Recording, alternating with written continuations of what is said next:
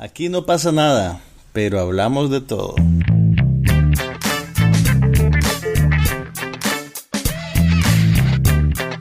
Un podcast sobre cine, TV, tecnología y todo lo demás.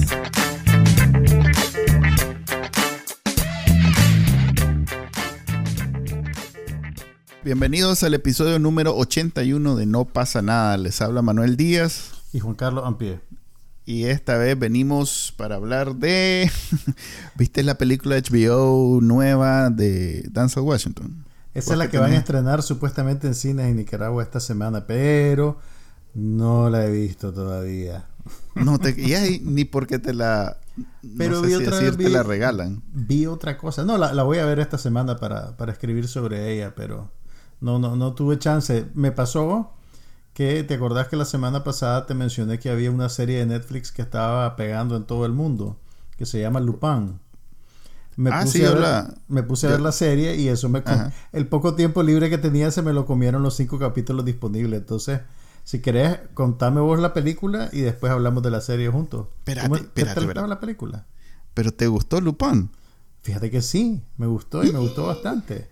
No te creo. Sí, hombre, ahí te voy a explicar por qué, pero contá, decime de la película qué tal, porque lo que he leído hasta ahora dicen que, se ve que es un guion que tenían en una gaveta desde los 90, que era como una copia de The Seven con el The Silence of the Lambs, pero yo no quiero ser prejuicioso, entonces vos, igual la voy a ver, pero vos decime cómo te fue con ella.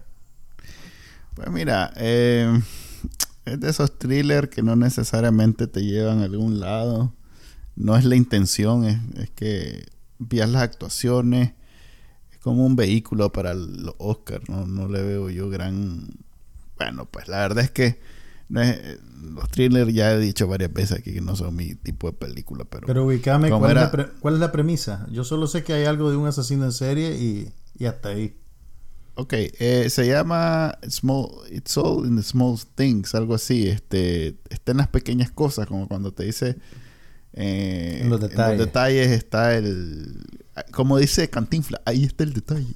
este, eh, básicamente es la historia de, Es un caso, pues, como un procedural donde hay un caso que un montón de policías lo tratan de resolver y es un asesino en serie, entonces este, de, alguna manera vos te, te enganchás en la idea que va a haber eh, pues un, gran descubrimiento, que van a resolver el caso, que van a encontrar al asesino y todo eso. Y poco a poco te vas dando cuenta que es más bien la historia de un policía ya venido a menos, que es el papel de Denzel Washington con una contraparte de alguien que está exactamente en la etapa opuesta, pues alguien que está en ascenso en, como profesional de la policía, pues entonces es como esa, esa intercepción entre esas dos personas que están muy parecidas entre sí, de hecho al final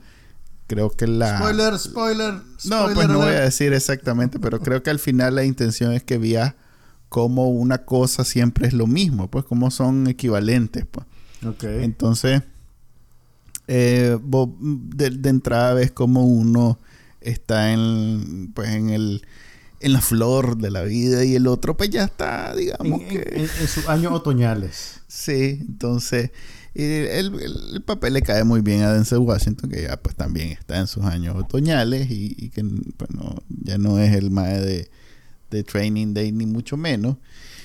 Y y yo la vi con la, con la, con la idea que iba a haber un misterio y que me iba a dar cuenta y que no sé qué, pero bueno, ya, ya como en las, las dos terceras partes te das cuenta que en realidad no, que es de esas de la condición humana y que el drama, la con, el conflicto interno de los seres humanos. No lo, podés, sacar completamente de las películas, más. Eh. No, pero tal vez no es el centro del asunto. Hay gente en la película. pues sí, pero no, no, Se tiene pues, arruinado Marvel. Vos solo querés ver robots hechos por, hechos por computadora. a propósito, pues, podemos hablar más adelante de algo de. pero bueno, no, no, no nos saltemos. La cosa es que la película al final es una película para, no sé, este, reflexioné sobre eh, la vida del mae y la vida del otro y cómo al final sobrellevan los problemas. Ok, si lo, si lo compara, ¿está en el vecindario de Seven, por lo menos temáticamente? No, no, no, no. no Porque está en el Seven también, todo de eso que decís se le puede aplicar a Seven también, y Seven es una buena película. Seven es una buena película porque... Y eh, habla sobre la condición humana y tenés el policía veterano y el policía Sí, joven. pero... A ver, Suena, como la misma receta. Mira, Seven tiene la ventaja de tener un super, super villano. ¿ya?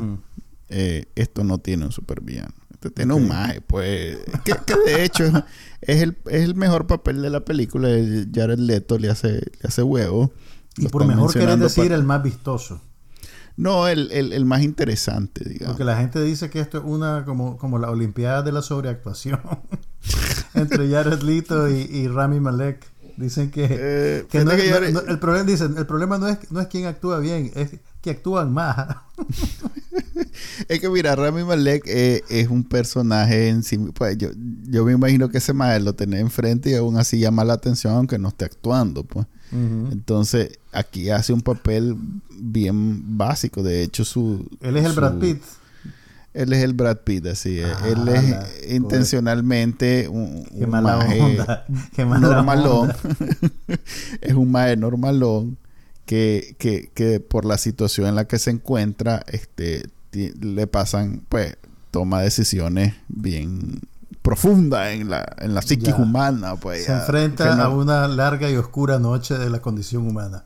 Ajá, entonces, este, pero Que es, lo que suele pasar cuando andas buscando un asesino en serie, Manuel. Pero eh, vieras que hay, hay escenas donde este es evidente que el maestro que está escribiendo el guion dijo, eh, le dijeron, pues mira, vas a hacer esto para, para avanzar la trama. Dijo, no, esto no hacen las personas en el mundo real. Vos hacelo, Prix, es que tenemos que terminar en una hora y media y aquí. No, pero si dura más de dos horas. Por eso, pues, Oíme, ¿verdad? si, si eso fue lo que me hizo irme por la serie de televisión, porque ya, ya, ya me estaba quedando dormido y digo, puchica, no, no voy a aguantar dos horas de esta onda. Mejor veo un Fíjate que capítulo yo- de Lupin. Yo sí, yo, yo, así igualito que vos, estaba a las esta 11 edad pensándola. uno- un- a esta edad uno toma decisiones basadas No, en pero- la duración. no, por eso. Por eso yo como a las 11 digo, estoy para una película todavía. Entonces, echémosle y me la, me la lancé pues. Y Ma- después vamos, vamos camino de ver solo TikTok. No, muy rápido eso, no, no le entiendo nada. Tiene que ser despacito, Tiene que me lo en- explique. en cámara lenta. Eh, la cosa es que, mira, a ver. ¿Sentías que- como que, que- estabas viendo una película vieja? No, para nada. No, ok. Mira, y, y creo que esa es al final de cuentas mi conclusión, pero antes de llegar a esa conclusión, que es más una cuestión de experiencia que de la película en sí, este, quisiera resumirlo en lo siguiente.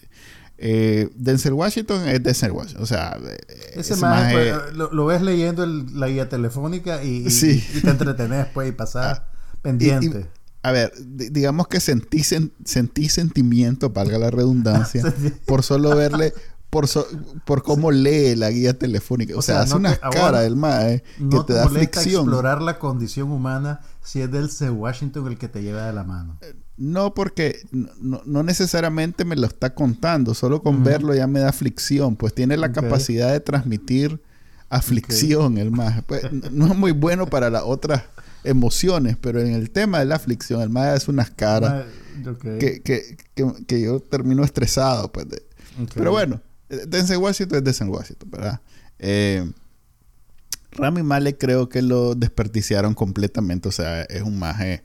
Y, y, y, cre- y- ahí viene un trasfondo, pues el maje iba a ser el perfecto villano Bond del 2020. Iba a ser, iba a ser el parteagua, o sea, toda su En carrera En estaba... teoría lo fue, lo que pasa es que no lo hemos visto. Por eso no ha sido, entonces solo Sí. está en teoría. Y, o sea, vos pensás que esta película pretendía, digamos, hacer No. un contraste con que ya hubiera visto No. la, de, la de Bond. No, creo que el maje, después de su experiencia con, con, con la serie esta de... de Mr. Robot. de- sí, Mr. Robot de... ¿Cómo es que se llama esa, esa cadena que nadie ve? Pero bueno, USA Network. no, no es USA. Ah, sí, es USA. Imagínate Ah. que ni siquiera la estaba confundiendo con la otra de Happens in Real Life, Happens in... no sé cómo. pasa en la vida real. Ay, pasa era en- TNT. TNT. la- Pasa en las películas. Pasa en las pe- Ok, en USA Network tiene eh, esa serie que es eh, de- definitivamente destacada, so- Era, sobresaliente. era tu serie favorita por un buen tiempo. en ¿no? algún, la primera y la segunda temporada, la- sobre todo la primera temporada, esa ¿Cuántas sí se la he hecho a Seven. Lleva- son tres, de hecho la tercera la, terminé de ver hasta el- a- a- al final del año pasado. Mm. Pero a ver, esa serie, pero sobre todo la primera temporada sí se la he hecho a Seven, a Ujú. ese nivel. Ok. Pero, pero después de, ok, después de eso hizo la película de Queen, de, sí, de Queen, Ujú. de, de, ¿cómo se llama el cantante? Este, De Freddie Mercury. de Freddie Mercury, no le he visto, no es mi onda las ¿No películas la has visto? musicales. No te lo No, puedo no. creer. No le, no le he visto. Pues, no, Pero no, a- a no- entiendo pues, que le no fue muy película, bien. pero fue tan popular que pensé que había pasado por tu radar. No, no, no. Pero, pero bueno, entiendo que le fue muy bien haciendo esa película. Bueno, se Entonces, llevó el pero- Oscar. Tiene un Oscar en su, en su gabinete, pues, pero... Por es, eso, pero Es una, fue el- una película divisiva, realmente, pues. Pero digamos que la evolución natural para este más específicamente, no, no estoy hablando de los actores en general, para este más específicamente, por lo raro que es física y cómo, y cómo, y, y cómo respira, ni siquiera te puedo decir que cómo, ha- bueno, Mira, como- habla como- raro, Como te, dirían respira los raro. críticos, como te dirían los críticos de cierta edad, tiene, no tiene cara de ídolo de matiné, tiene cara de actor de reparto. No, no, no, ni siquiera eso. Tiene cara Ah, la- de- ya le de- del maje más. que pones. No, es que es un maje raro. O sea, no sé si has visto a- a Mr. Robot, pero el es un maje raro. Pero bueno, No, es, el, yo, yo- yo lo he visto, o sea, lo he visto a el- él. sé- sé- sé la- sé- tengo una idea de lo que te referí. es el casting perfecto para el villano Bond. Era, ve, es que realmente era el maje que, que hace el casting de Bond. Debe haber dicho, "Ah, ahora sí, ahora sí. Ahorita Porque no además me acuerdo si quedaron contra- que la van a estrenar este verano o en diciembre. Whatever. Si toma aunque digan que la van a estrenar mañana, la, la vuelven a patear y así van hasta que van, hasta que llegue el momento donde todo el mundo puede ir al cine, porque ese es el problema. Sí, Estas películas solo, solo funcionan cuando podés llenar el cine para ver, si no, eh, es un desperdicio de dinero y entonces ya. ¿Vos crees que esta película hubiera sido mejor vista en el cine? No, yo creo que la carrera de este maje, de Rami Malek, estaba en su punto, está, con el momentum y en su punto exacto para que en el 2020 este maje fuera el Bond, el villano Bond más memorable de los últimos, no sé, 30 años. Y vino Ah, la, chica. la pandemia y ahora la siguiente película después de Freddie Mercury es esta chanchada Ah, en donde el maje eh, es hace el papel de un maje normal. O sea, es un maje que, que, al contrario, pues, o sea, todo lo que tiene que lo hace es característico, pues ni siquiera te estoy diciendo que sus habilidades, todas sus características raras van en contra, o sea, es en detrimento, más bien las tiene que neutralizar para hacer el papel que le pusieron.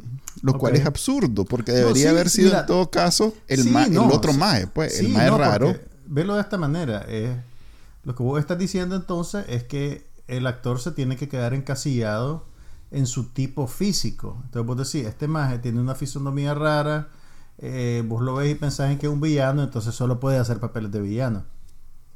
Pero es que está bien cuando ya probaste, ya tuviste éxito. Es como, como esas películas que hizo Tom Hanks de malo cuando ya había probado todo lo que tenía que probar. Entonces, esto hubiera sido ideal para después del villano Bond, en donde el maje es el, arquetipo y ahora prueba algo Ahora soy diferente. un buen pues. brother, soy un detective Ajá, bueno y atormentado.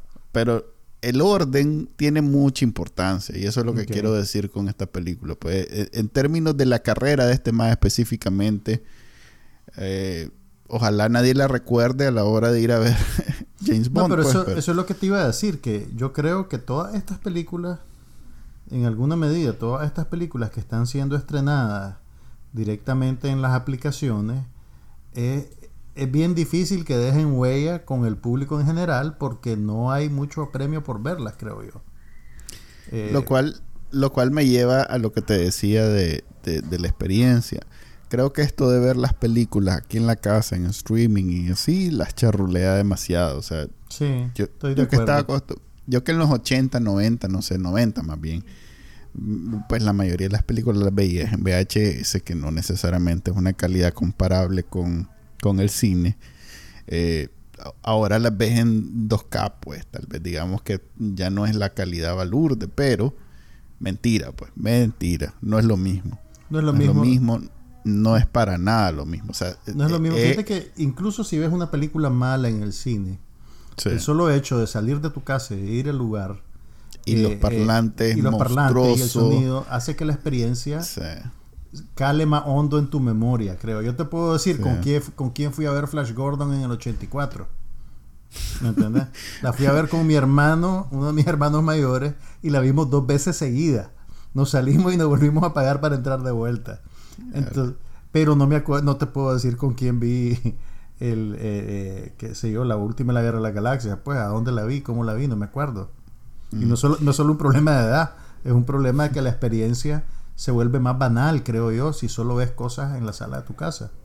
Sí, yo creo que es a nivel sensorial también. O sea, no, no es lo mismo esa que te inunde o, se, o te sumerja el sonido, el, el, el, el video, la imagen, la luz. O sea, todos esos elementos hacen que la experiencia sensorial sea mucho más rica. O sea, vos lo, como que te transportas más o por lo menos te distraes menos. Eh, creo que viendo la televisión no deja de ser un- una cuestión más, más como cotidiana, más, más- como digo, esta práctica está charruleando las películas. Hasta ahora no he visto ninguna película así muy buena. Esta yo pensaba que iba a ser muy buena, pero no, no es muy buena. Es que Tiene mira muchas las, que, escenas. mira las que ha puesto la Warner hasta ahorita, La Mujer Maravilla 1984 y, y esta. Sí. Esta es la segunda no- de alto perfil que estrenan, pues. Pensá Sí, que, no- no- que el Matrix nuevo va a ser va a ser así también. Y ahí es donde va a dar pesar, pues. Porque ojalá, la- ojalá ya estemos en verano Vacunado. y hayan vacunas, sí, y, y puedas tener la opción de irla a ver en... Porque la del hijo de este maje que fui a ver, que es la última y la única que vi en el 2020, Tenet. Tenet, este, no necesariamente fue muy agradable la experiencia en términos de la película en sí. No, le entendí como el 5% nada más. Pero no está Pero- solo en eso. Un montón de gente ha dicho eso. Yo no lo he visto aún, pero... Sí, no, no. Pero yo solo no- estar ahí oyéndola con esos parlantes ya, ya te hizo Sí. el día. No, además que es una película. eh, eh, Don.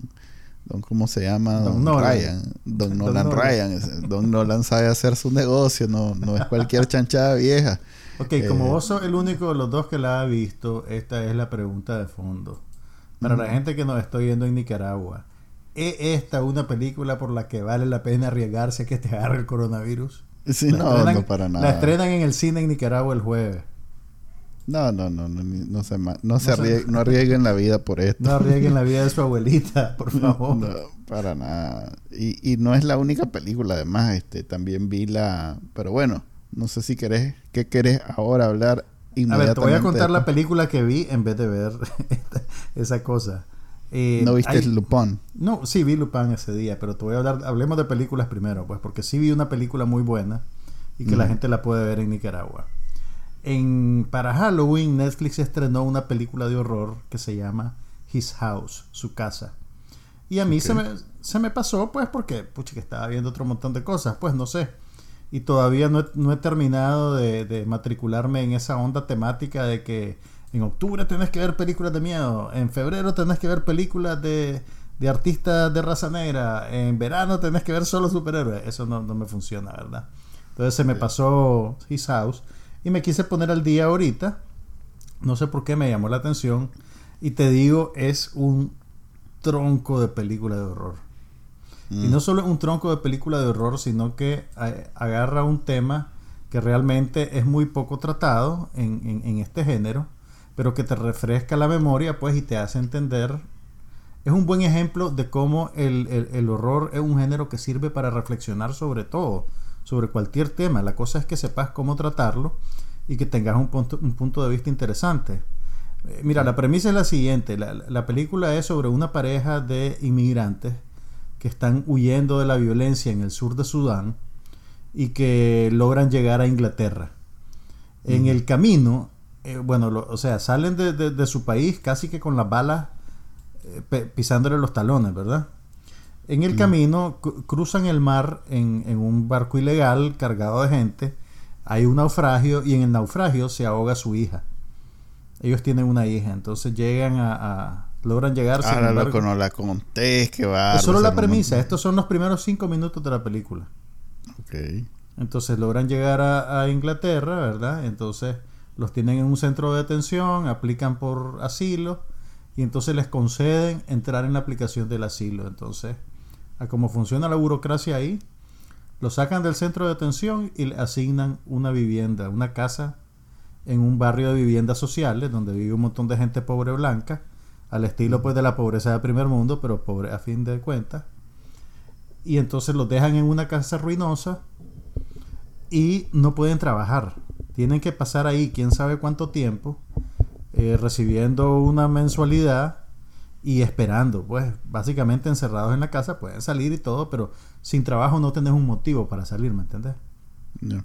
Entonces esta pareja se queda en la casa, ¿verdad? Está tratando de, de- de hacer la suya de- con, con las limitaciones que tienen y empiezan a escuchar ruidos, empiezan a escuchar susurros y pues básicamente la casa está embrujada. Pero está embrujada aparentemente por los traumas que ellos traen desde su tierra.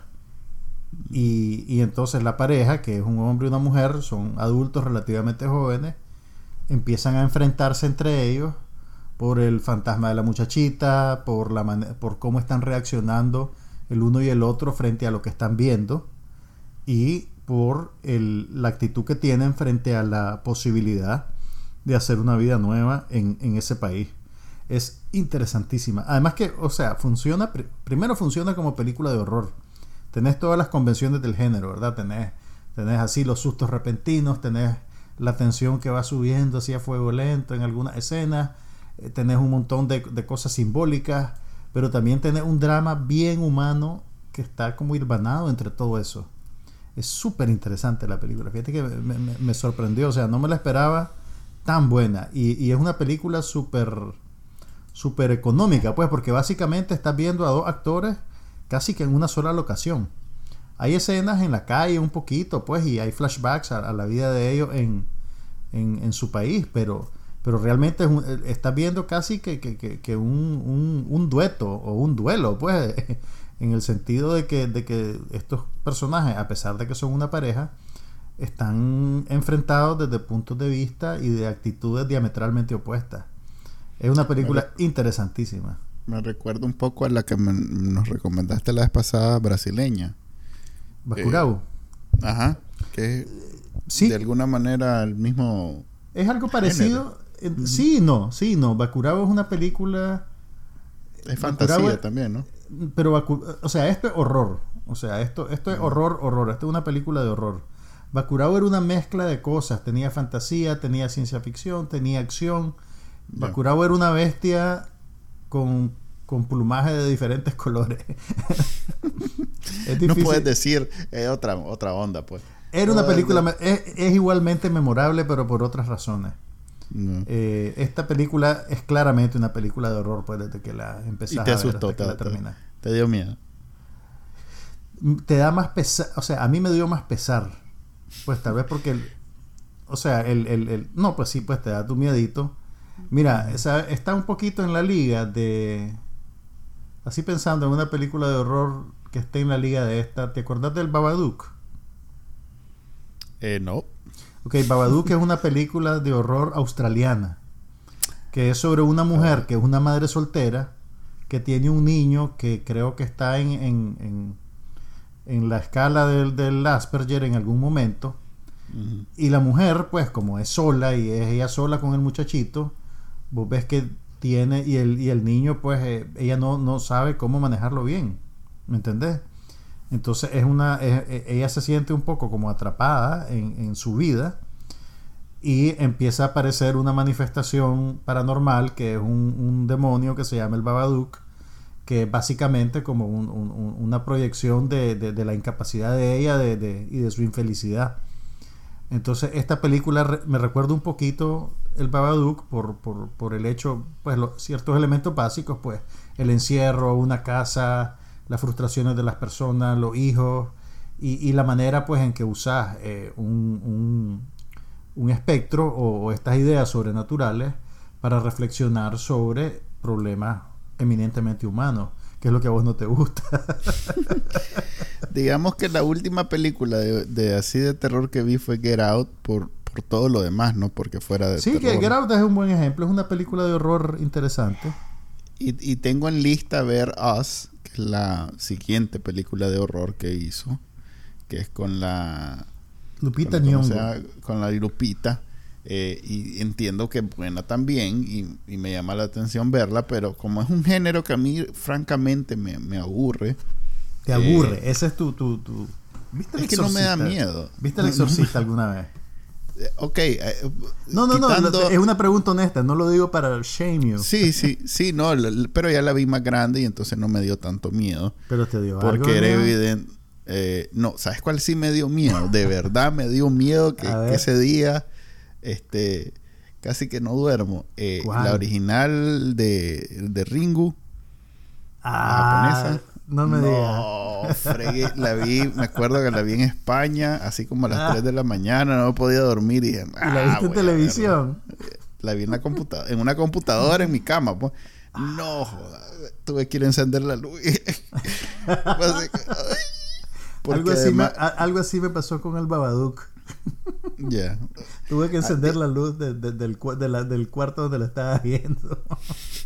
Pero de ahí la, la verdad que la, la, única ocasión en que una película de miedo ha, tenido para mí una experiencia este, una, una, respuesta fisiológica. Ajá. Fue la de. La, ¿Te acordás aquella vez que fuimos a ver este. ¿Cuál fue? Que, que antes comimos pizza en el pizza, en el Papa John's.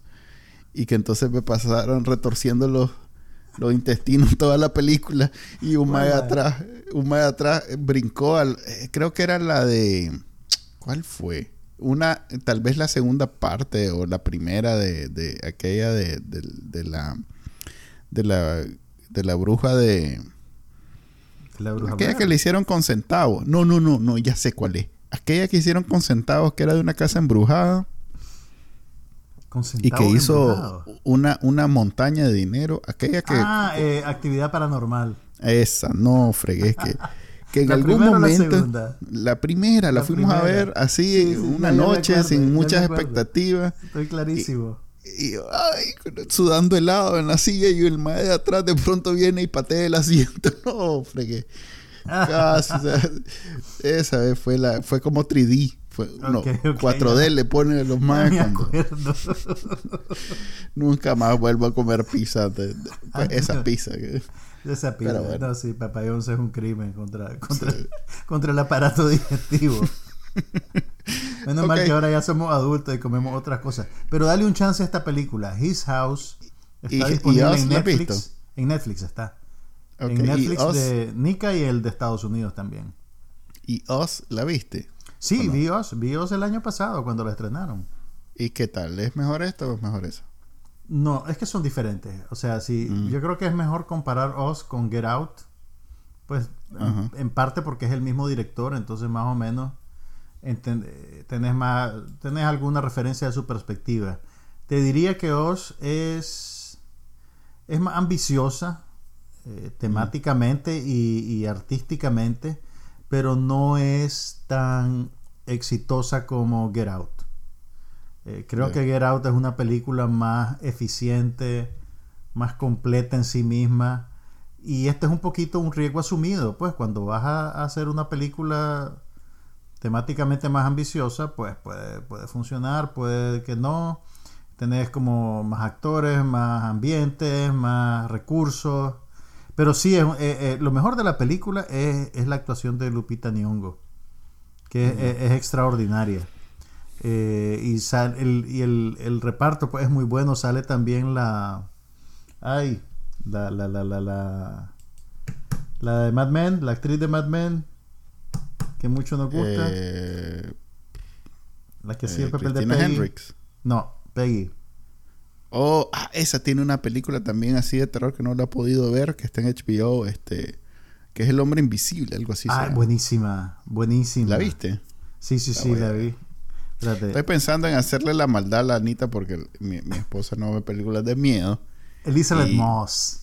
Elizabeth Moss, pero Ajá. si la pongo, probablemente se quede viéndola, sobre todo si la premisa es interesante. como- Mira, el, el, el Hombre Invisible es una buena... O sea, el tipo de película... Yo todavía la logré ver en el cine, porque esa salió en el, en el 2020 y creo que la estrenaron en marzo. Y todavía en marzo eh, los cines estaban abiertos y podías ir si querías, ¿verdad? La vi en una función de la tarde, como esas que nos gustaban ir a nosotros a las 12 del mediodía, Horario vago de horario de vago, ¿verdad? Y no había nadie en el cine. Y te digo, es el tipo de película que la disfrutas más si la ves en un cine lleno de gente. Ajá. Porque tiene por lo menos dos escenas de esas que la gente grita. O sea, que grita, que ¡ay! Y sentís el grito que corre como una ola en toda la, en toda la sala. Tiene, es, es muy buena. Es, es- eh, y también es una película súper económica. Pues básicamente un, son tres actores principales. Y Yo hay uno que ver. no lo ves. Yo la comencé a ver y como te digo, Anita me dijo, quítalo, quítalo, eso no me gusta a mí. Pero porque la de entrada era eso, pues, pero si logro engancharla en una que, que no es eso inmediatamente y es drama y de pronto se convierte en terror, Ajá, entonces le, mete gol ahí. Ahora, te diría que. gol. Fíjate que es una, es una comparación interesante porque esta del hombre invisible también es un ejemplo de cómo agarras el horror para hablar sobre un problema social. Porque el, el- la premi- bueno, si vos viste un pedazo, está Sí. claro de esto, pues. no, sé que, de qué se trata. pues, Tiene que ver con- Doméstica. Tiene que ver con violencia doméstica, con la violencia del hombre hacia la mujer. Y es básicamente una reinvención de una película clásica de horror de los años 30, que estaba basada a su vez en una novela de H.G. Wells, que era un- una pieza de ciencia ficción especulativa que no necesariamente tenía que ver con estos temas.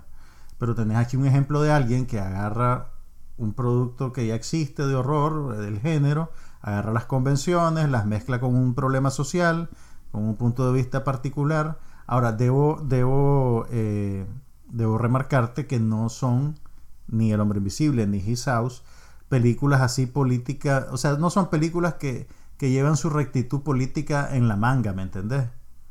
O sea, tienen un punto de vista bastante humanista, pero no son pues hechas por comité que una ONG la agarró, ¿me entendés? Y, y las quiere hacer campaña.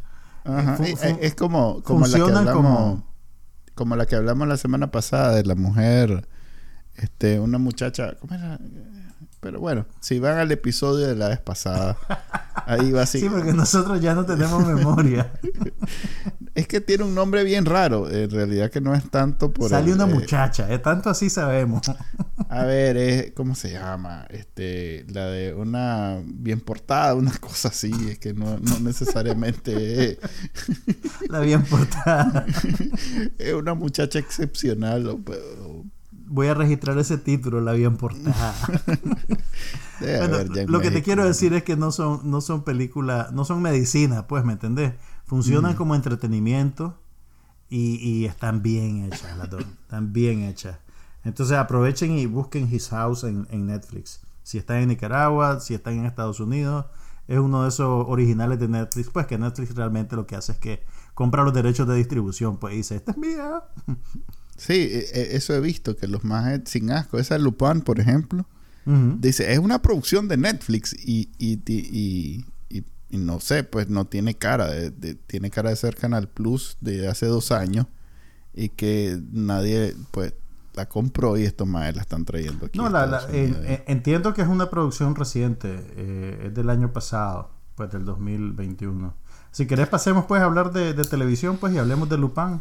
Espérate, Promising Young Woman se llama la que estaba Ah, tratando la much- ¿cómo era la bien portada? Algo así, pues, una muchacha se ve que buena. ¿Cómo es que decía la Buena muchacha, Espérate. ¿para qué? Buena No, espérate. muchacha. Hay, hay una forma de decirlo, bien sutil. En Eh, español. Una muchacha de bien. Una muchacha de bien, pero eso tiene una Ajá. connotación clasista también, no solo es Por eso digo, eh, eh, por ahí va. prometedora. Pues pro- es que promising quiere decir como que es prometedora de que se va a desarrollar bien en su carrera. Ok. Pero bueno, Pero de, bien tiene quiero que ver meter- con otra cosa ahí latinaza. quiero Ah, meter, perdón, a- perdón. antes, antes de pasar a televisión, quiero meter el, el paréntesis de Bliss, es una película de Amazon que salió ayer. eh, ¿Cuál, cuál, cuál? es con Sa- Bliss se llama, es con Mm, Salma ok. Hayek y con Wilson, no me acuerdo el nombre. Owen, Owen, Owen. Owen Wilson. Que la están anunciando en Amazon como una, una película de ciencia ficción malintencionadamente porque ciencia ficción no tiene casi nada. En realidad que es una película sobre Que también problemas- te metió el drama, te metió el gol del drama. Sí, sí, sí, sí. Escucha, pero es Doña Cel, Doña Salma, entonces Doña Salma yo le perdono. Pero mira, es una película sobre adicción y, y problemas mentales. Entonces es Ah, un la drama bien denso. Un doble. Ahí te metieron real- un doble. es realmente de esas películas que vos terminás ahuevado después que la ves y, y triste y, y que no necesariamente da un gusto verlo, o sea, y los más lo que hacen es que utilizan la ciencia ficción como una forma de eh, no sé, endulzarte la píldora y, y hacerte ver lo que vos de entrada probablemente no, como un maestro como yo, pues que de entrada no tendría ningún interés en ver una película sobre te- eso. Tenga tu sano, tenga tu Y sano. entonces, sí, entonces te dice que es como Matrix, entonces, oye, oye, Ah. una vez que está ensartado te das cuenta que no, no tiene nada que ver y que es una película sobre Y adicciones. termina llorando detrás del sofá para que No, te termina- vea la Anita. Terminar este, un poco molesto con Amazon y no vuelvo a caer. ¿Sabes cuál es el problema?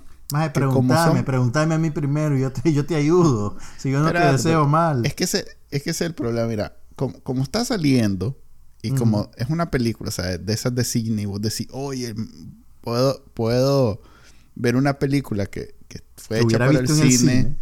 la voy a Sin ver pagar, aquí. Entonces, sí, pues, digamos que ajá, sin pagar o no pagando mucho, pero eh, eh, algo bueno, pues, porque en realidad que ahorita hay una sequía importante de, de contenido. Usualmente los primeros dos meses del año son, son así. Sí, más Te con la tiran la, pues, las pandemia del año de pasado. bajo. No, pero olvídate, este, lo, había unas series muy buenas que este era su momento de brillar, que ahorita pues no hubo por, lo- por el problema de la pandemia. pues. Pero bueno, lo que te quiero decir es que vos te lanzás eh, así de, de boca y, y como es película de cine que la vas a ver en la casa y que acaba de salir y que entonces puedes verla y que no sé qué, pero creo que ya entendí que, que al igual que con el cine, que salen cuatro películas y vos esperas una semana para ver cuál de ellas vas a ver a partir de las experiencias que cuentan los que ya la vieron. Algo así hay que hacer con estas películas también. Hay que esperar una semana para ir, para ir viendo cómo, cómo se desenvuelve, porque a mí me hubiera servido saber que no era una película de ciencia ficción, una, Ujú. una vez que ya la hubieran visto varios, pues, y No hubieras dicho- caído. no hubiera caído. Entonces, una recomendación es no se vayan de boca, esperen a que pasen unos días, solo porque la pueden ver no significa, o sea, solo porque no tenés que ir al cine no significa que Pero, pero fíjate que eso es lo que, lo, lo, lo único que les queda a las películas ahorita, parecido al cine, es eso. Es el, el, el, el, el apremio del estreno. ¿Me entendés? Y de que vas a ver algo nuevo. Yo, yo usualmente ya sé qué es lo que quiero ver cuando llegue un fin de semana. Claro, nunca Es que tengo tiempo y lo termino viendo tres meses más tarde, pues, pero... Pero hay maneras de informarse más, eh, antes de que, de que como la estrenen. gente por eso pues pero digamos que yo no soy como vos como esos más fanáticos del fútbol que ven eh, que ven a Tijerino Diario y que se meten a los sitios especializados y- no no soy así pues si me llega me llega por digamos llega que rebote. Sí, ya me llega cuando lo medio busco, pues entonces no necesariamente me doy cuenta. Hablando de televisión, solo quiero decir una cosa. Disparar. Eh, WandaVision está brutal. Por lo menos en el, el último capítulo, el, el, 4, el 5, y el 3 y el 4, creo que va Ajá. ahorita el 4, ya comenzó a, a- a- a unir lazos con el MCU, que los primeros dos es como algo completamente ajeno a eso. Y en realidad que, que, que está brutal. Hay un... ay, no, no, no quiero spoile- No, no, a mí no me lo vas a spoilear si no la voy a ver. A ver, mira, hay en el, en el final del cuarto capítulo A ver, voy, a, voy a decir Aparece cosas- alguien. Aparece, Aparece alguien. alguien. Aparece no alguien. quiero el- decir el, Twitter, el Twitter estuvo prendido todo, todos estos días Ah, con el cuento de que va a aparecer alguien. Sí, no sabía. Y era, era Baby Pero- Yoda. No, hombre. A ver. Crossover, crossover. Ay, oye, esta Ah, bueno, es la hermana gemela de Quicksilver de, y los dos son Sí. hijos de Magneto, ¿verdad? ok. Pero vos sabes que por problemas de dinero Magneto era de Fox y estos más eran de, de Marvel, pero ya ahora son una gran No, pero, familia. Mag- pero, pero espérate, pero si Magneto siempre salía en las de. No, salía en las de salía en las de Fox porque lo En vendieron Fox, con los X-Men. Entonces, Araña, eran dos mundos aparte. Ok, ya, ya Disney compró Fox y entonces ya son una gran familia. De hecho, ya están saliendo las películas en Disney, en Disney Plus. Entonces, lo que pasó el- en el capítulo 4, el, el- el hermano de esta magia en el mundo de Marvel se murió en una de las Avengers, ¿verdad? Ok. Eh, entonces ya solo quedó ella. Pero en las de Fox estaba vivo. En, el, en las de Fox es completamente diferente el personaje. Y es otro Mira lo que hicieron los majes. Metieron al hermano en, en esta. Pero no metieron al hermano de, de Marvel, metieron al hermano de Fox. O sea, todavía Ok.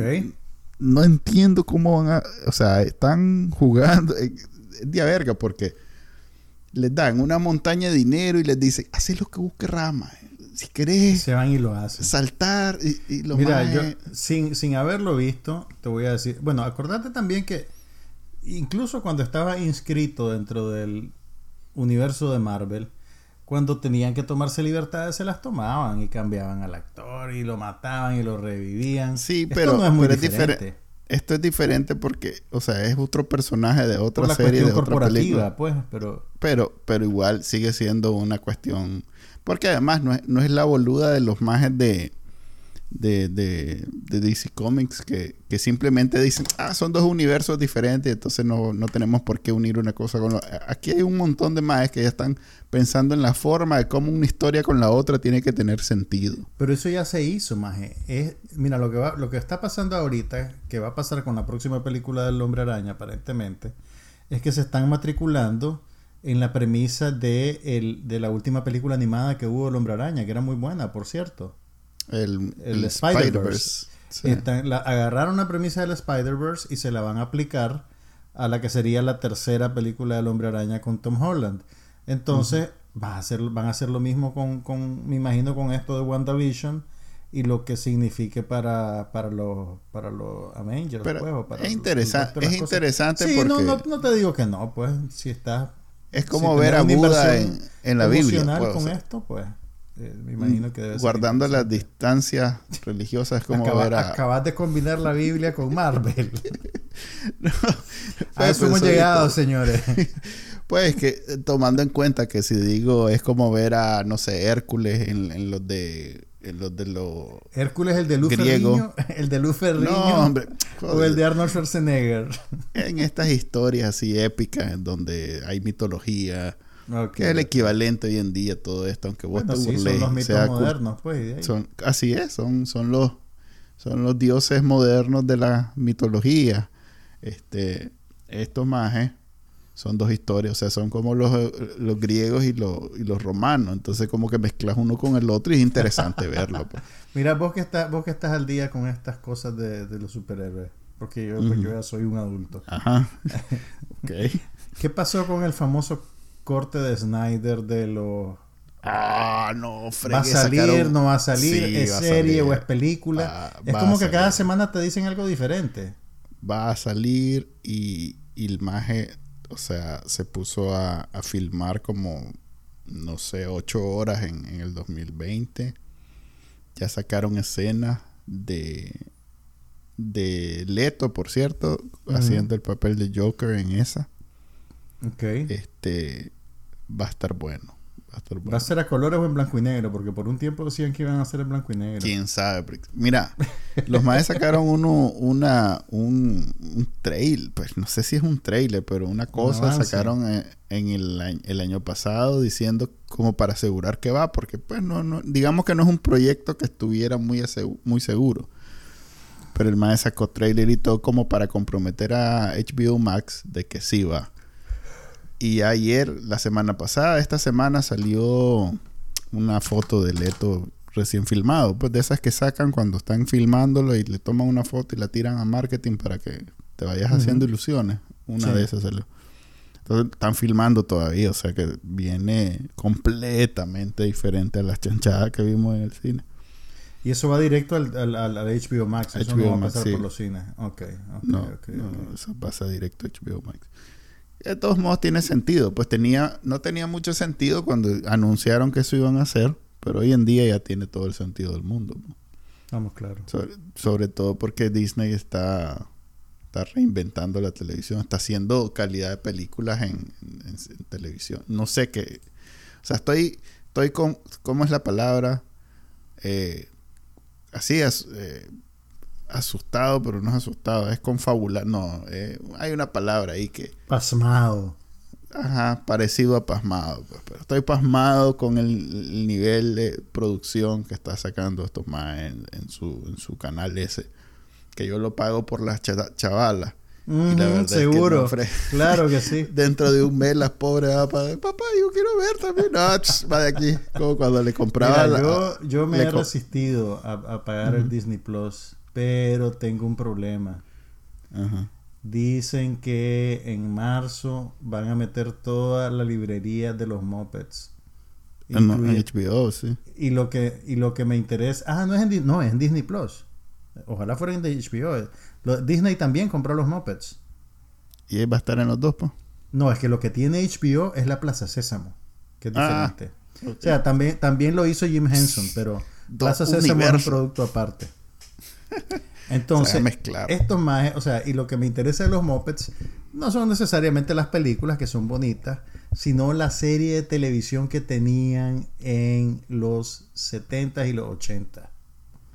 Esa era, o sea, hace de cuenta que estás viendo una, una serie de sketches cómicos. Era, o sea, esa, y fue formativa para mi sentido del humor y mi relación con la cultura popular, porque, o sea, era obviamente era un programa para niños, pero de repente te ponían a la Shirley Bassey cantando Goldfinger, pues, ¿me entendés? Y entonces, esas cosas te abren la mente a cierta edad. Es un programa de variedad, no es un programa. Es un programa de variedades, exactamente. Tenían una estrella invitada y con los muñecos hacían sketches, pero, pero era una cosa extraordinaria. Más yo tenía hasta, que yo- el disco, el disco con las canciones las tenía. Fíjate que yo me acuerdo estar bien chatel y ser fan de aquel de De los Muppet. Babies. Vos sos los No, Muppet hombre. Babies. Sí, pero ese ya estaba viejo. Estoy hablando de Chatel, Chatel, Chatel, que en algún momento vivía en The Alemania. Fall Guy se llamaba esa serie en inglés. Ajá, que era el. ¿Cómo se El llama? en hombre del peligro, una cosa así. Con Heather Algo así, pero Con Heather me- Thomas.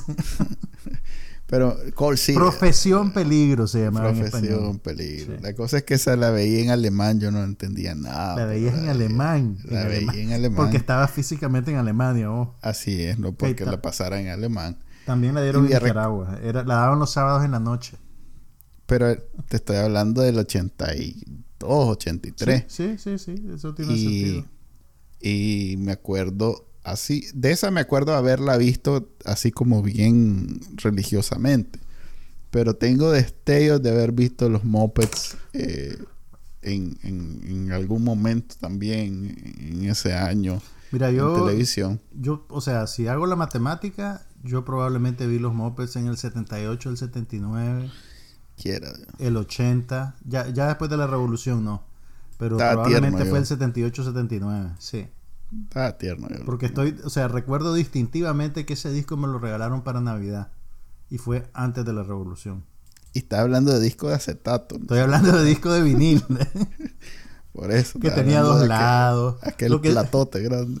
Lo que sí vi después de la revolución fue la película de los Muppets, el primer largometraje que hicieron, que también era una cosa extraordinaria porque salían un montón de actores que yo no conocía, pero por el solo hecho que aparecen ahí, vos asumís que son importantes. Y entonces el último que sale, que es como... eh, La, la trama era que los Muppets querían ir a Hollywood para hacerse estrella, ¿verdad? Entonces, al final pues logran llegar al gran, al gran, spoiler, al gran ejecutivo, ¿verdad? Del estudio. Y el ejecutivo es Orson Welles.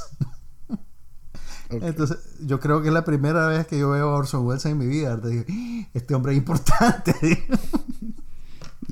Pero, y, y le da el contrato. Entonces, ¿Has visto las dos películas que sacaron recientemente? las La recientes de los Muppets, sí. Ajá. Son simpáticas, pero no, no le llegan. Pues, es que, bueno, también las vi, las otras las vi cuando tenía la edad probablemente indicada para verlas, ¿verdad? Pero, Pero no, decir- no le llegan a los originales. Pues yo creo que los originales, entendiendo pues como la primera serie y las primeras dos, tres películas, tienen un nivel de sofisticación en el humor que es difícil replicarlo. Y probablemente tiene que ver con Jim Henson, que todavía estaba vivo y que era la principal fuerza creativa. Jim Henson y su mano derecha que se llama Frank Oz. Que, que por cierto, fíjate que en, en el Festival de Sundance eh, presentaron un documental sobre Plaza Sésamo, sobre cómo inició el, el proyecto de Plaza Sésamo. Y ellos eran lo, lo- lo- Jim Henson pues fue reclutado para, para hacer lo- lo- lo- los muñecos pues y los, y los sketches cómicos de Plaza Sésamo. Y es súper interesante ese documental porque te, te, te enseña cómo nació el proyecto. Básicamente lo que hicieron los, los pedagogos que inventaron Plaza Sésamo era apropiarse de las técnicas de la publicidad. Entonces, en vez de estarte vendiendo cigarros o gaseosas, le vendían a los niños las La letras. educación. Las letras, los números, sumar, leer y, y- y es bien interesante, pues ese, bueno, paréntesis, ¿verdad? Entonces hay un documental que se llama Street Gang, que es sobre los inicios de Plaza Sésamo y ahí puedes ver al genio de Jimmy Henson con Frank Oz eh, trabajando. Pero estábamos hablando de Disney Plus, ¿verdad? Estábamos hablando de televisión y antes de entrar a hablar de Lupin, que me parece un desperdicio de tiempo, me quise actualizar sobre cómo sobre WandaVision. eh, WandaVision había elevado la, la parada 200% desde la última vez que hablé de ella. po. Ok, en vista de que no te gustó Lupin, déjame empezar a mí. Mira, yo te juro, te juro que la vi sin esperar absolutamente nada. La vi para, la vi para ¿La que viste tuviéramos en francés? La vi en francés con subtítulos en inglés. Ah, ok. Y, y la vi solo para que vos y yo tuviéramos algo de qué hablar. Ala, como quien dice, esta es la que le gusta a Manuel. Voy a No, tener es que, Como, como la mencionamos la semana pasada y es de, de las más populares ahorita en Netflix, dije, bueno, voy a ver un capítulo para por lo menos poder dar una opinión. Más me los tiré todo, me tiré ya los cinco capítulos que había. Ala, puchi. Fíjate que yo la pongo así de fondo para Pero vos, ¿qué tanto la viste? ¿Qué tanto viste? Ni sé. Mira, voy... ¿Viste por lo menos un capítulo completo? No, vi Ah, no cuatro, creo ya. Y así la estás pero- ninguneando. Sí, sí. no, o, sea, o sea, es más, yo la comencé a ver porque decía, me recuerda a, a, a- ¿cómo se llama? Sherlock Holmes. Eh, la, la, la de la BBC, que la pasan también en... Ajá, que fue ajá. como mi introducción al mundo de Netflix. Cuando yo vi Netflix la primera vez, Lo que vi que fue estaba Sherlock. eso. Lo que vi fue Sherlock y dije, ah, este, esto sí vale la pena. Pero ya después de eso no he vuelto a ver nada bueno en Netflix. Por cierto, Mira. ahorita que acabas de decir que está pegando, ese algoritmo de Netflix tiene la única función de reempujarte hasta que vos veas, por muy basura que sea lo que tiene. Y agarra películas, a veces de los 90, a veces de hace 10 años, y de pronto ves que está destacada, está trending y no sé qué. No, pero, pero yo te estoy hablando de que sale en la lista de lo más visto, no de las que Por te eso te digo. No, no, no, no, yo también te estoy hablando O sea, de lo ¿vos que crees está que es trending. producto pues. de que la gente lo ve? De que Eh, Netflix sí, se lo sea, receta. Te lo reempuja hasta que lo ves y entonces ya cuenta como vista y entonces ya sos trending. ah, ok. Porque ahí han salido una... No, ¿cuál han salido una... es- a veces Bueno, sale... No, pero mira, The Queen's Gambit era una bueno. buena serie que al fin no la viste, Sí. ¿verdad? ¿O sí la viste? Sí, no, la vi, la vi, la vi. Ah, de bueno, hecho... entonces no me la- digas que, no, que no, no sirve nada de Netflix. pero porque son... buena. Pero son... Pero son... Y Enola Holmes también es una película bonitilla. ¿Cuál? Pero, pero son... Enola Holmes se llama la película que Ah, hicieron ajá, con la muchachita de... Con la muchachita 13. de Stranger Things, ajá. Sí.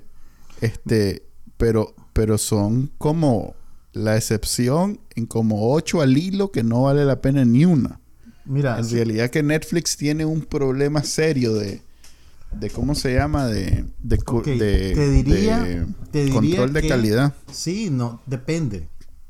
Depende, yo creo que es como todo en la vida, porque acordate que Netflix hizo The Irishman con Martin Scorsese, hizo Mank con, con David Fincher, no me va a decir que no son buenas películas.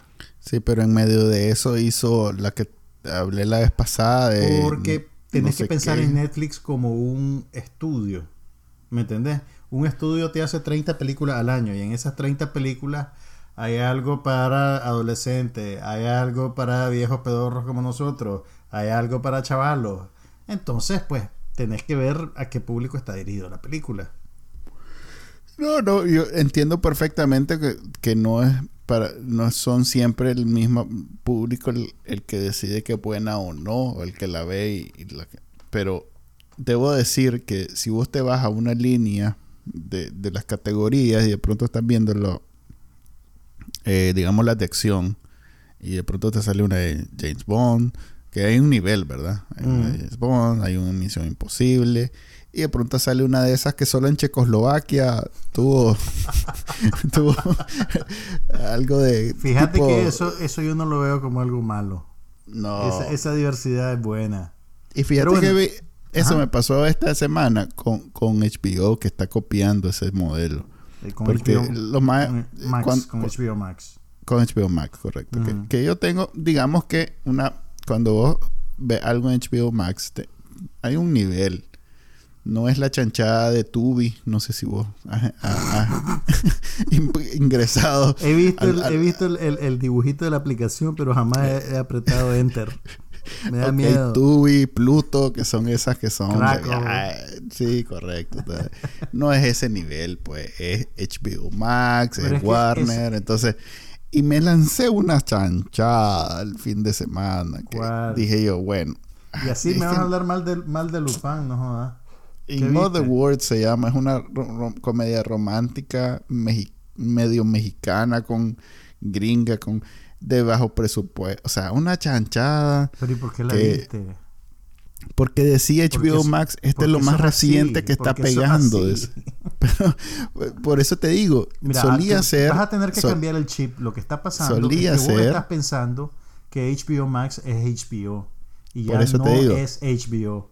solía ser solía ser que vos ponías sin, sin mucho miedo HBO y había algo de calidad. O sea, no, no, no, te ibas a no te ibas a encontrar con, la, con, la, basofia que me encontré el fin de semana. ya no. Ya no. Es lo mismo que Netflix, pues a la suerte. En Netflix puedes encontrarte que, que por cierto vi un capítulo con las chavalas que me que, que quedaron entusiasmadas, la más encantada. ¿Con qué? De una serie que se llama El piso es lava. Ah, ese es como un, como un game show. Sí, sí, ya sé. Que es así de malo como te lo imaginas. Ok, pero ¿sabes que hay en Netflix extraordinario y que es perfecto para las niñas de tu edad, de la edad de las tuyas? Ajá. Eh, hay, una serie, hay una serie de que hizo los estudios Artman basado en el personaje de Sean the Sheep. ¿Te acordás de ah, Sean the Sheep? De, ¿Te acordás de Wallace y Gromit? Sí, sí, de los de los de, de, cómo se llama esa, esa técnica este, de, eh, claymation, de, animación de plastilina. Sí. Ok, hicieron una no Le llaman, no le llaman la atención. Vi una... Una serie de capítulos de 15 minutos basados en el personaje de la, de la ovejita y es extraordinaria. Eventualmente van a, van a llegar a ella, pues, pero ahí están en Netflix. Si tienen niños pequeños o niños de 5 o 7 años, tronco de, de opción ese mismo estudio, o esa misma técnica, no sé si es el mismo estudio, de hecho, eh, tienen una película de, de fútbol, de, de, de, cavernícola. Divertida, a mí me llama la atención porque en realidad queda en risa. No sé si Arman, sí, ese fue Arman también, creo. y, la puse para verla con ellas y no, no, no les llamó tanto la atención como la otra. Probablemente esto va a funcionar mejor porque son más cortas. Entonces, narrativamente, no son tan demandantes. Netflix también tiene una serie animada que es con el soundtrack de, las canciones de los Beatles. Ah, sí. Que también vale la pena. Déjame hablar un poquito de, de Lupin. Dale. porque te digo, honestamente me sorprendió que me gustara tanto. Porque como te digo, no esperaba absolutamente nada de ella. Eh, y, y mira, lo mejor son los primeros tres capítulos. Y, y sí, o sea, son cinco capítulos ahorita los que están disponibles. lo que te quiero decir, los tres capítulos estos fueron dirigidos por la misma persona, por un maje que se llama Louis Leterrier. que es un director francés que salió de ese movimiento, pues movimiento tal vez estoy siendo demasiado generoso, pero no sé si vos te acordás, en los 90 salió, se volvió famoso un director francés que se llamaba Luc Besson, que empezó a hacer películas de acción y, y tenía Aquí su, va- su si vos te acólito vas- también. Si vos te vas unos 50 episodios atrás, vas a ver un pleito entre yo diciendo que Luc Besson es lo mejorcito junto con Guy Ritchie y vos diciendo, no, no. Ok, entonces, Luke, este más Louis Leterrier empezó trabajando con Besson y se volvió parte de ese grupo que le, hasta les decían Hollywood en el Sena, porque pues hace, hace unas películas que básicamente son una apropiación del estilo de Hollywood y a veces hasta en inglés eran las películas, pues ya de, francesas no tenían mucho, ¿verdad? Entonces, este maje es el que hizo las, peli- la- las dos películas de, Transporter con Jason Statham, por Ah, ejemplo. Hizo El Increíble Hulk con Edward Norton. Mm, ok. Y hizo también aquella película de magos ilusionistas que no era muy buena, pero que fue súper popular y que por lo menos ajá. tuvo una secuela que se llamaba Now You See Me. Sí, sí. Entonces, mira, este maje, eh, él no es el creador de la serie, pero sí dirigió los primeros tres capítulos. Y bueno, para ubicarlos, la premisa es que Lupin es el, el- el nombre del, del personaje es Arsène Lupin. En, Vos sabés que en los 80 daban una serie francesa basada en ese personaje. eh, eh, y, se- y el, el presentador, el, el- el locutor decía Arsenio Lupin. y después cuando llegué a la Alianza Francesa, menos- mis clases de francés me di cuenta que eso no era así, pues, pero Por lo menos no eran las locas aventuras de Arsenio en, en París o algo, algo así, algo así. Pero bueno, mira, es, es interesante porque es un personaje que surgió en 1905, imagínate, un personaje de novelas, de novelas que, que hacían por entregas. O sea, una, una cosa eminentemente popular, ¿verdad? Y es un ladrón. Básicamente lo que siguen son las aventuras de un ladrón que, que la policía es incapaz de encontrarla, de, de- de atraparlo, pues, ¿me entendés? El, el- el ladrón como héroe, digamos, el villano como héroe, que es una cosa bien distintiva de los franceses, pues, que también tienen, tienen a Fantomás, que Fantomás también era un ladrón, un asesino despiadado, por lo menos en la versión francesa, y nunca lo atrapaban. Este es algo, algo parecido. Pero entonces lo agarran, lo modernizan, y el personaje de la serie, Lupin, es un, un muchacho negro que perdió a su papá porque un millonario lo, le puso una trampa para que apareciera como culpable de un robo y él ahora se está vengando. Y como él idolatra al personaje de Arsène Lupin, básicamente le está aplicando la receta de los libros al millonario para llevarlo a la justicia. Pero lo que me encantó de la serie más es que Ajá. tiene te- ¿Sabes qué, qué- a qué me recordó? Más que recordarme cualquier serie vieja francesa, me recordó las películas de Misión Imposible. O sea, la, Ah, manera, la manera en que están filmadas las cosas de acción, claro, escalado a televisión y escalado a una producción más modesta. Pues no, no, no, no van a tirar al hombre del avión como Tom Cruise. Pero el, el- el- la manera en que usan la acción, la manera en que la visualizan y el, y el sentido del humor que tiene era, era una cosa como bien efervescente, era, era sabroso estarlo viendo, o sea, me- la, disfruté muchísimo. Creo Lo- lo- que- los siguientes dos capítulos están bien, pues, pero, pero, pero por lo menos me dejó enganchado. Y te digo, como, como distracción, como entretenimiento, me pareció soberbia. Ok.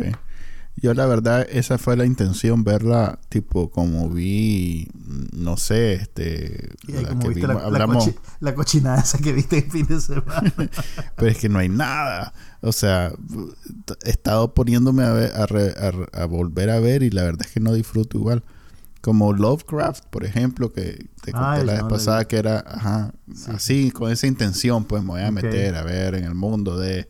O como la... Es así, la, la de Netflix, la de la, la ajedrecista The Queen's que Gambit. la- de Queen's Gambit, que la Anita me reclamó que no hemos hablado de ella. Este, por- Mm, pero ya la viste porque- completa. Sí, cuando salió. O sea, todo el mundo la vio completa cuando en, en Netflix creo que... eh, La pusieron como en septiembre, creo, octubre, por ahí. Sí, pero creo que Netflix este, hizo el, en el 2020 dos, tres series que todo el mundo las vio al mismo tiempo. Eh, fue, fue extraordinario realmente el nivel de alcance que tuvo. Pues no, no había nadie que no hablara, no hubiera visto y no supiera sobre esa serie. Pero creo que de esa vamos a hablar la, las semanas que viene.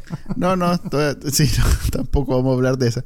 Pero sí, de Lupin mi intención era eso, escapar y ver algo así como de muchas aventuras tipo Sherlock, tipo Lovecraft.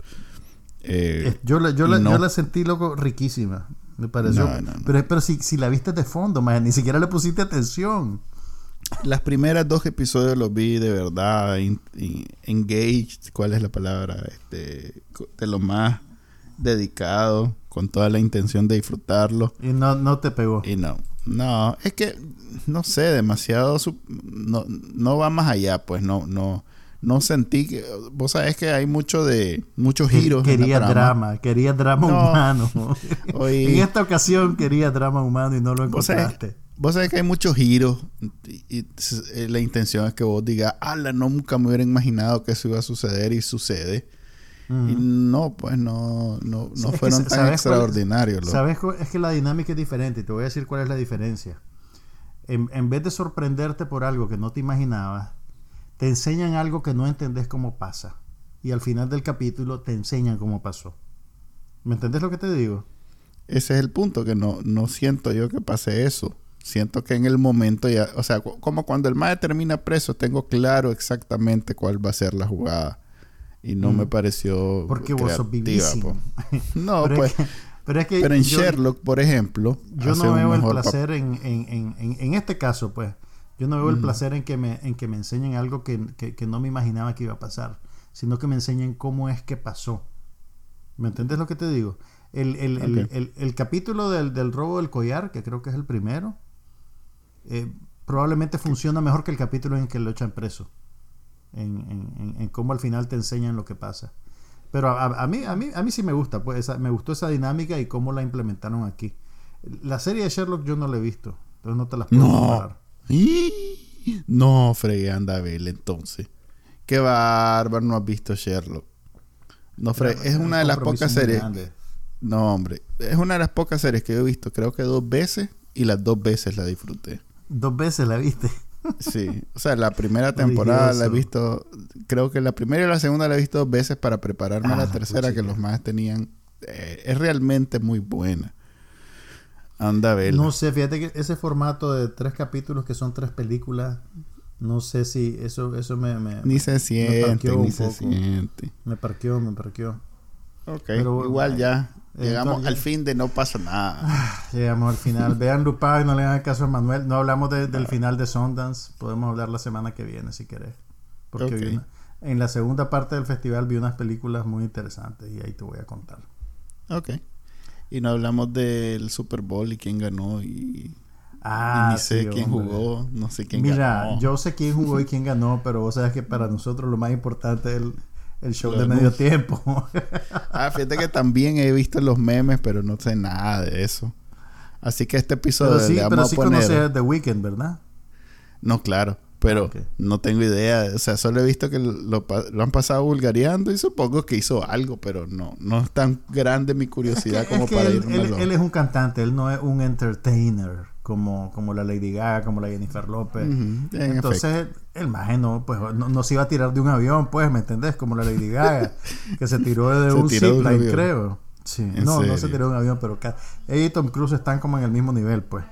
Creo que se, tiró de un, eh, con un trapecio, una cosa, pues, y la Jennifer López. Y este maje no puedes competir con eso. Este maje es un cantante, pues, 100%.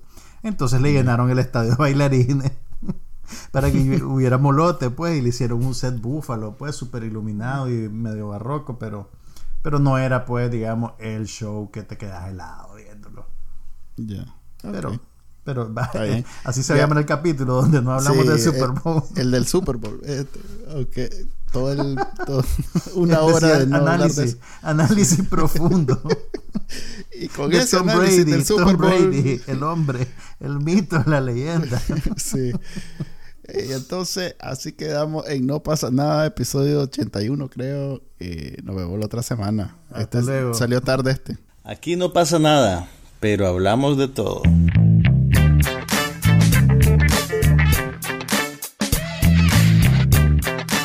Podcast sobre cine, TV, tecnología y todo lo demás.